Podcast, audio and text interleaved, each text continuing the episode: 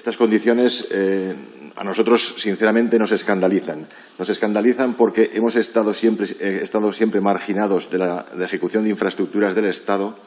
y ahora se nos ponen el contar o no con esas infraestructuras como condición sine qua non para poder acoger determinadas desconcentraciones que ha programado la Administración. Estamos entrando en un círculo vicioso donde no tenemos infraestructuras porque no se han ejecutado y como no tenemos infraestructuras no podemos acceder, según estas condiciones que obviamente habría que cambiar, no podemos acceder a ser eh, objetivamente sede de determinados organismos públicos y como estos, organismos públicos no se instalan allí, no se genera actividad y desarrollo económico que justifiquen, que según se nos dice, que justifiquen la creación de infraestructuras. Ese círculo vicioso hay que romperlo en algún momento, hay que convertirlo en un círculo virtuoso